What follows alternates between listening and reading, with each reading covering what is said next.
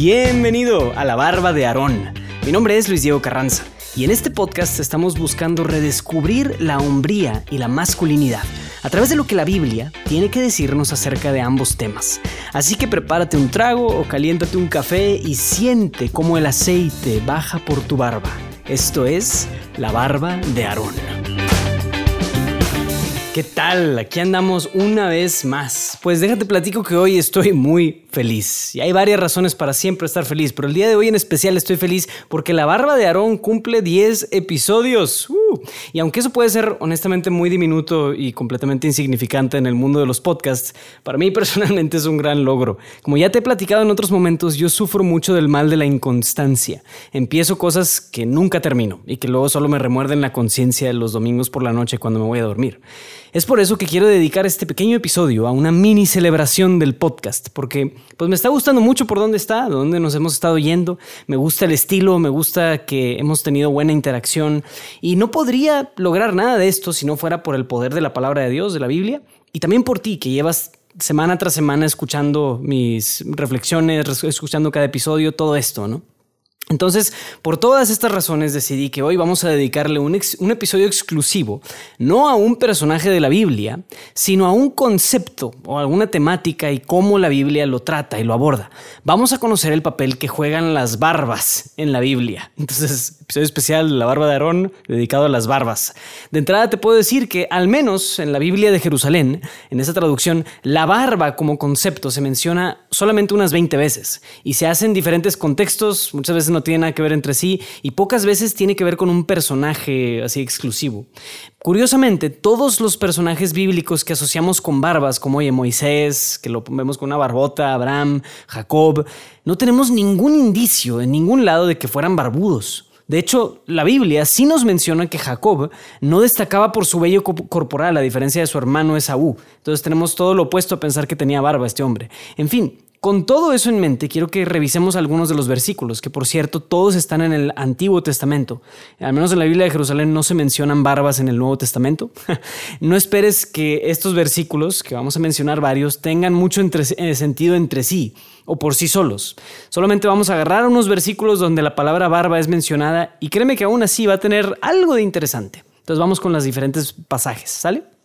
Levítico 14 del 2 al 9. Yahvé habló a Moisés en estos términos. Esta es la ley que ha de aplicarse al leproso en el día de su purificación. Se le llevará al sacerdote y el sacerdote saldrá fuera del campamento.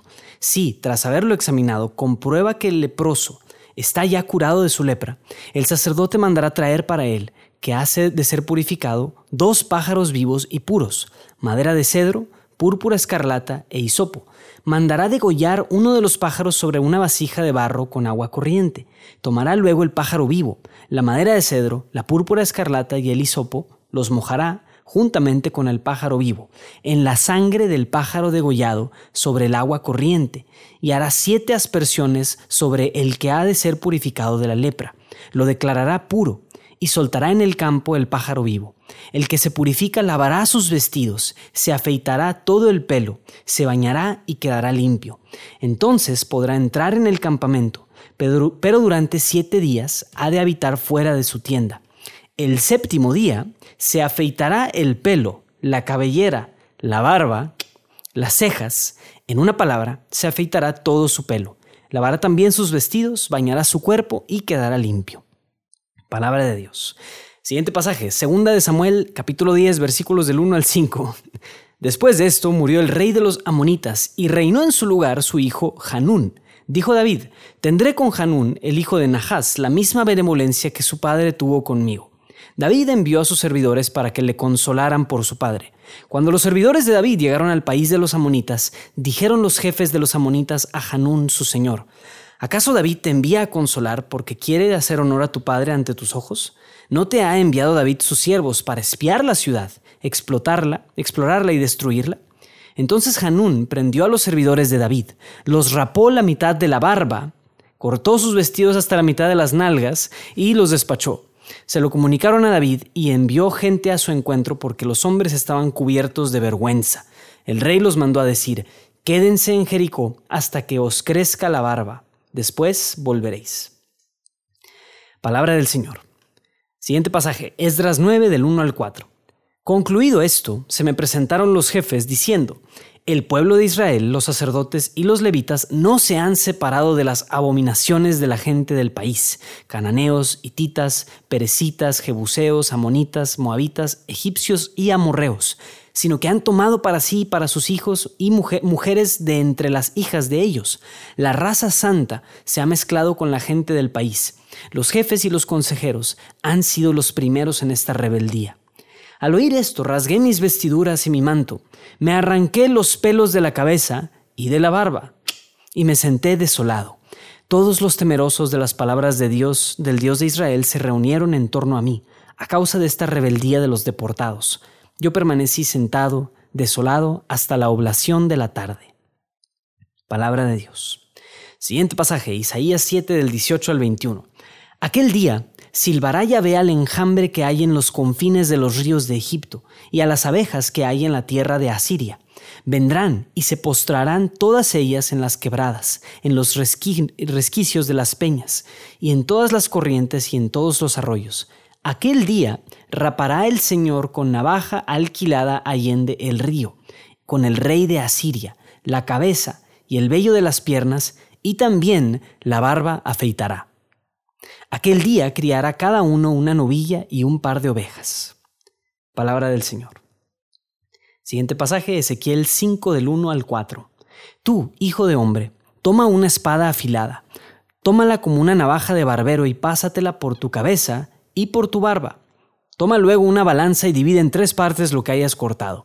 A un tercio préndele fuego en mitad de la ciudad al cumplirse los días del asedio. El otro tercio córtalo con la espada alrededor de la ciudad. Y el último tercio, espárselo al viento. Yo voy a desenvainar la espada contra ellos. Pero toma de ahí una pequeña cantidad y recógelo en el vuelo de tu manto, y de estos vuelve a tomar un poco y échalo en, el, en medio del fuego y quémalo. De él saldrá fuego a toda la casa de Israel. Palabra de Dios. Siguiente pasaje, Baruch 6 del 29 al 39. Último pasaje, te lo prometo. ¿Cómo se les puede llamar a estos dioses cuando son las mujeres las que presentan ofrendas ante estos dioses de plata, oro y madera? En sus templos los sacerdotes los transportan con las túnicas rotas, con el pelo y la barba rapados y con la cabeza descubierta, y gritan chillando ante sus dioses como se hacen los banquetes fúnebres. Los sacerdotes despojan de sus vestidos para vestir a sus mujeres y a sus hijos. Si alguien les hace mal o bien, no pueden devolverles sus merecidos ni, ponen, ni pueden poner ni quitar rey, como tampoco dar riquezas ni dinero. Si alguien les hace un voto y no lo cumplen, no les piden cuentas. Jamás libran a nadie de la muerte, ni arrancan al débil de las manos del poderoso. No pueden devolver la vista al ciego, ni librar a nadie de su apuro. No se compadecen de la viuda ni favorecen al huérfano. Estos objetos de madera, recubiertos de oro y de plata, parecen a las piedras del monte, y sus servidores quedarán abochornados. ¿Cómo pues se puede creer que estos son dioses? Palabra del Señor. Ok, bien, pues espero que sigas aquí. Hay muchas cosas que honestamente pudiéramos decir de cada pasaje por sí mismo, pero vamos a enfocarnos en el tema de las barbas, la verdad, me estoy conteniendo, porque sí pudiéramos decir muchas cositas bien interesantes de cada pasaje. Pero la gran pregunta que quisiera que respondiéramos es, ¿qué significado se, le da a las barbas en, el Antiguo Testamento, verdad? En todos estos pasajes que acabamos de escuchar, sí hay algunos que omití por temas obvios de longitud, pero como quiera creo que podemos ir hilando algunas cosas, ¿no? Parece ser que la barba está asociada con una cierta condición o dignidad. Cuando los servidores de David, por ejemplo, llegan y, llegan a, este lugar y son como embajadores, les rapan la mitad de la barba y los dejan con la mitad de las nalgas expuestas. Los dejaron sin dignidad, por así decirlo. O cuando Isaías dice que el Señor vendrá y afeitará las barbas a lo largo del río, está hablando de que va a venir el Señor a rendir cuentas y afeitar barbas, es decir, a como enfrentarse con la dignidad de cada persona. Cuando Baruch habla de que los sacerdotes paganos eh, que ofrecen sacrificios a los ídolos vienen y dan ofrendas con la barba afeitada, está hablando de que ofrecen sacrificios de una forma indigna, es decir, con una dignidad no adecuada para lo que se, está, se supone que se está haciendo. Luego, por otro lado, Cuando en el libro de Levítico se nos dice que los leprosos, una vez que están curados, tienen que afeitarse la barba y lavar sus ropas, paréntesis, una imagen interesante del Apocalipsis, o Esdras cuando se arranca los pelos de la barba y también Ezequiel cuando agarra una espada y la usa como una navaja para afeitarse la barba, todas estas son señales de una especie de despojo, de un despojarme de una condición. En el caso de los leprosos indica cierta renovación, indica cierta renovación de mi dignidad, es decir, ya no soy leproso, me voy a, renovar completamente quitándome todo el cabello, incluida la barba. Y en el caso de Esdras y Ezequiel sucede como una especie de afrenta, una, una, especie de indignación ante una tragedia. Algo muy feo sucede, por lo tanto necesito cortarme la barba. Entonces las barbas son como una especie de signo de la dignidad del hombre que suelen ser equiparables como a la ropa. O sea, ves que uno se rasga las vestiduras, esa es una señal que ya hemos platicado aquí. Cuando alguien se rasga las vestiduras, pues aquí nos hablan de que también algo equiparable sería cortarse la barba. Entonces, si nos damos cuenta, estos son signos que suelen ir mencionados de la mano. Esdras, por ejemplo, hizo esto, rasgó sus vestiduras y se arrancó con sus propias manos los pelos de la barba. Entonces, algo muy indignante. En fin, creo que todo esto es porque la barba apela a cierto estado natural, pero perfeccionado del hombre. Es como cierta dignidad que se le asocia. ¿Y a qué me refiero? Si la dejamos correr por su cuenta, la barba va a crecer de una manera áspera, desordenada y puede ser hasta fea y sucia, si no, si no hacemos nada al respecto, ¿verdad? O sea, crece así grande y, áspera, si no le hacemos nada, así, así tal cual la dejamos. Y creo que el estado natural del hombre naturalmente puede llegar a ser así también. Puede llegar a ser desordenado, áspero, feo, sucio. Pero cuando el hombre domina su naturaleza, puede llegar a tener la barba suave, agradable y bella. Pero para eso necesita domarse a sí mismo. Lo mismo sucede con esta naturaleza masculina. Como hombres naturalmente tendemos a las cosas como la violencia, los impulsos fuertes, el enojo o los impulsos sexuales también fuertes. Son como los pelos de la barba que naturalmente crecen así. Pero el cuidado de nuestra barba, entre comillas, es un signo de que estas tendencias naturales también las podemos dominar para sacar algo muy bueno. Y las grandes virtudes masculinas nacen cuando el hombre logra dominar su naturaleza y superarla.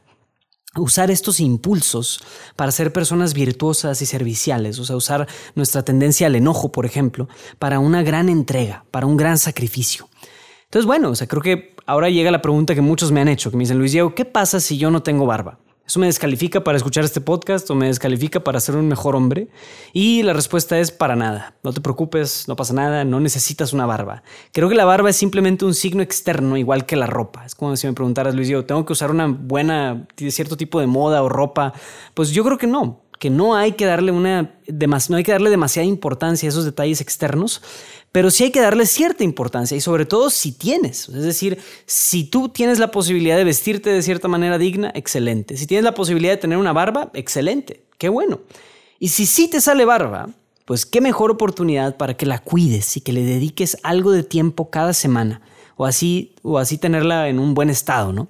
Así que vamos a terminar este episodio especial con una pequeña guía de cómo cuidar tu barba en caso de que ya la tengas. En caso de que no tengas, lo siento mucho, no puedo hacer mucho por ti. Dicen por ahí que hay productos mágicos que pudieras usar, pero no es mi caso, no, no sabría recomendarlos ni, este, ni los he probado. Pero lo que sí te puedo decir es, es cómo cuidar una barba de manera muy básica. Y vamos a, a presentar simplemente tres pasos que tú puedes emplear para cuidar de manera básica una barba. Y consiste en estos tres. El primer paso es podar. Este paso consiste en eliminar el exceso de una barba. Entonces, a menos que te estés yendo por una barba del estilo de Gandalf o Dumbledore, yo personalmente uso una rebajadora cada cierto tiempo para quitar las diferentes, quitar este, el exceso de la barba. Entonces, estas diferentes eh, rebajadoras tienen como fits o tienen cosas, eh, tapas que tienen diferentes espesores, parecido a las que se usa para, rapar, para cortar el cabello a la máquina, ¿no? Entonces tú puedes rebajar la barba al espesor que tú gustes. Y eso la verdad es un paso esencial, básico, si quieres tener una barba controlada. Entonces una vez, yo, yo en mi caso lo hago una vez cada, cada dos semanas más o menos, este, tengo que estar rebajando mi barba a unos 5 milímetros de espesor. Entonces sí, ese es el primer paso, podar el exceso de barba que no quieres que esté ahí. A menos que te estés yendo por una barba este, completamente natural, que también es válido.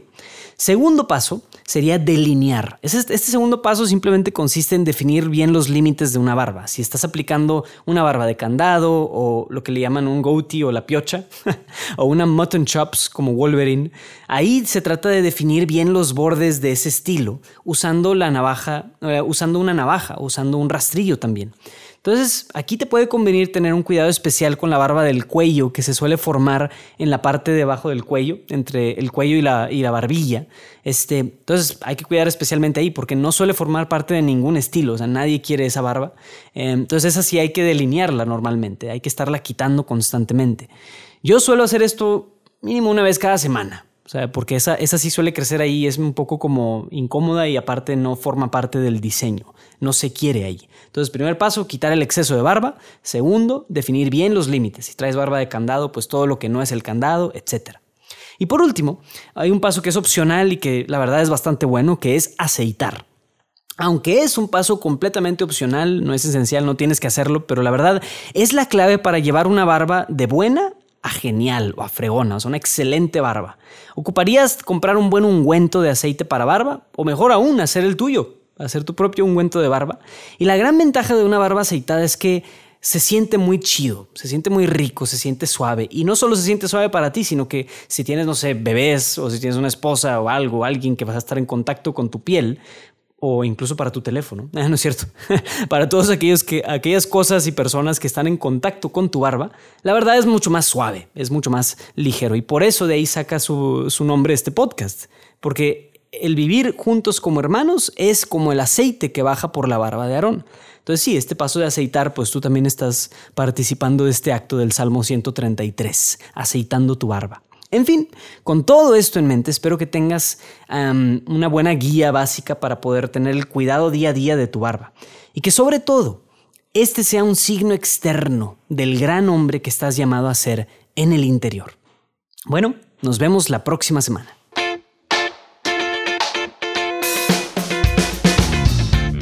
Bien, pues espero que hayas disfrutado de este episodio de La Barba de Aarón. Si tienes alguna inquietud o alguna sugerencia para mejorar el podcast, no dudes en escribirme a luisdiego.juandiegonetwork.com. Sigue el perfil de Instagram buscando La Barba de Aarón o el podcast Barbudo, ese es el código del perfil, y ahí estaré interactuando directamente acerca de los episodios. Este podcast es patrocinado y producido por Juan Diego Network, así que síguenos en nuestras redes sociales y chécate el resto de nuestro contenido. Y no olvides suscribirte al show desde tu favorita de podcast para que no te pierdas ningún episodio. Y obvio, comparte con al menos una persona a quien crees que esto le pudiera servir. Eso sería una grandiosísima ayuda. Nos vemos hasta la próxima.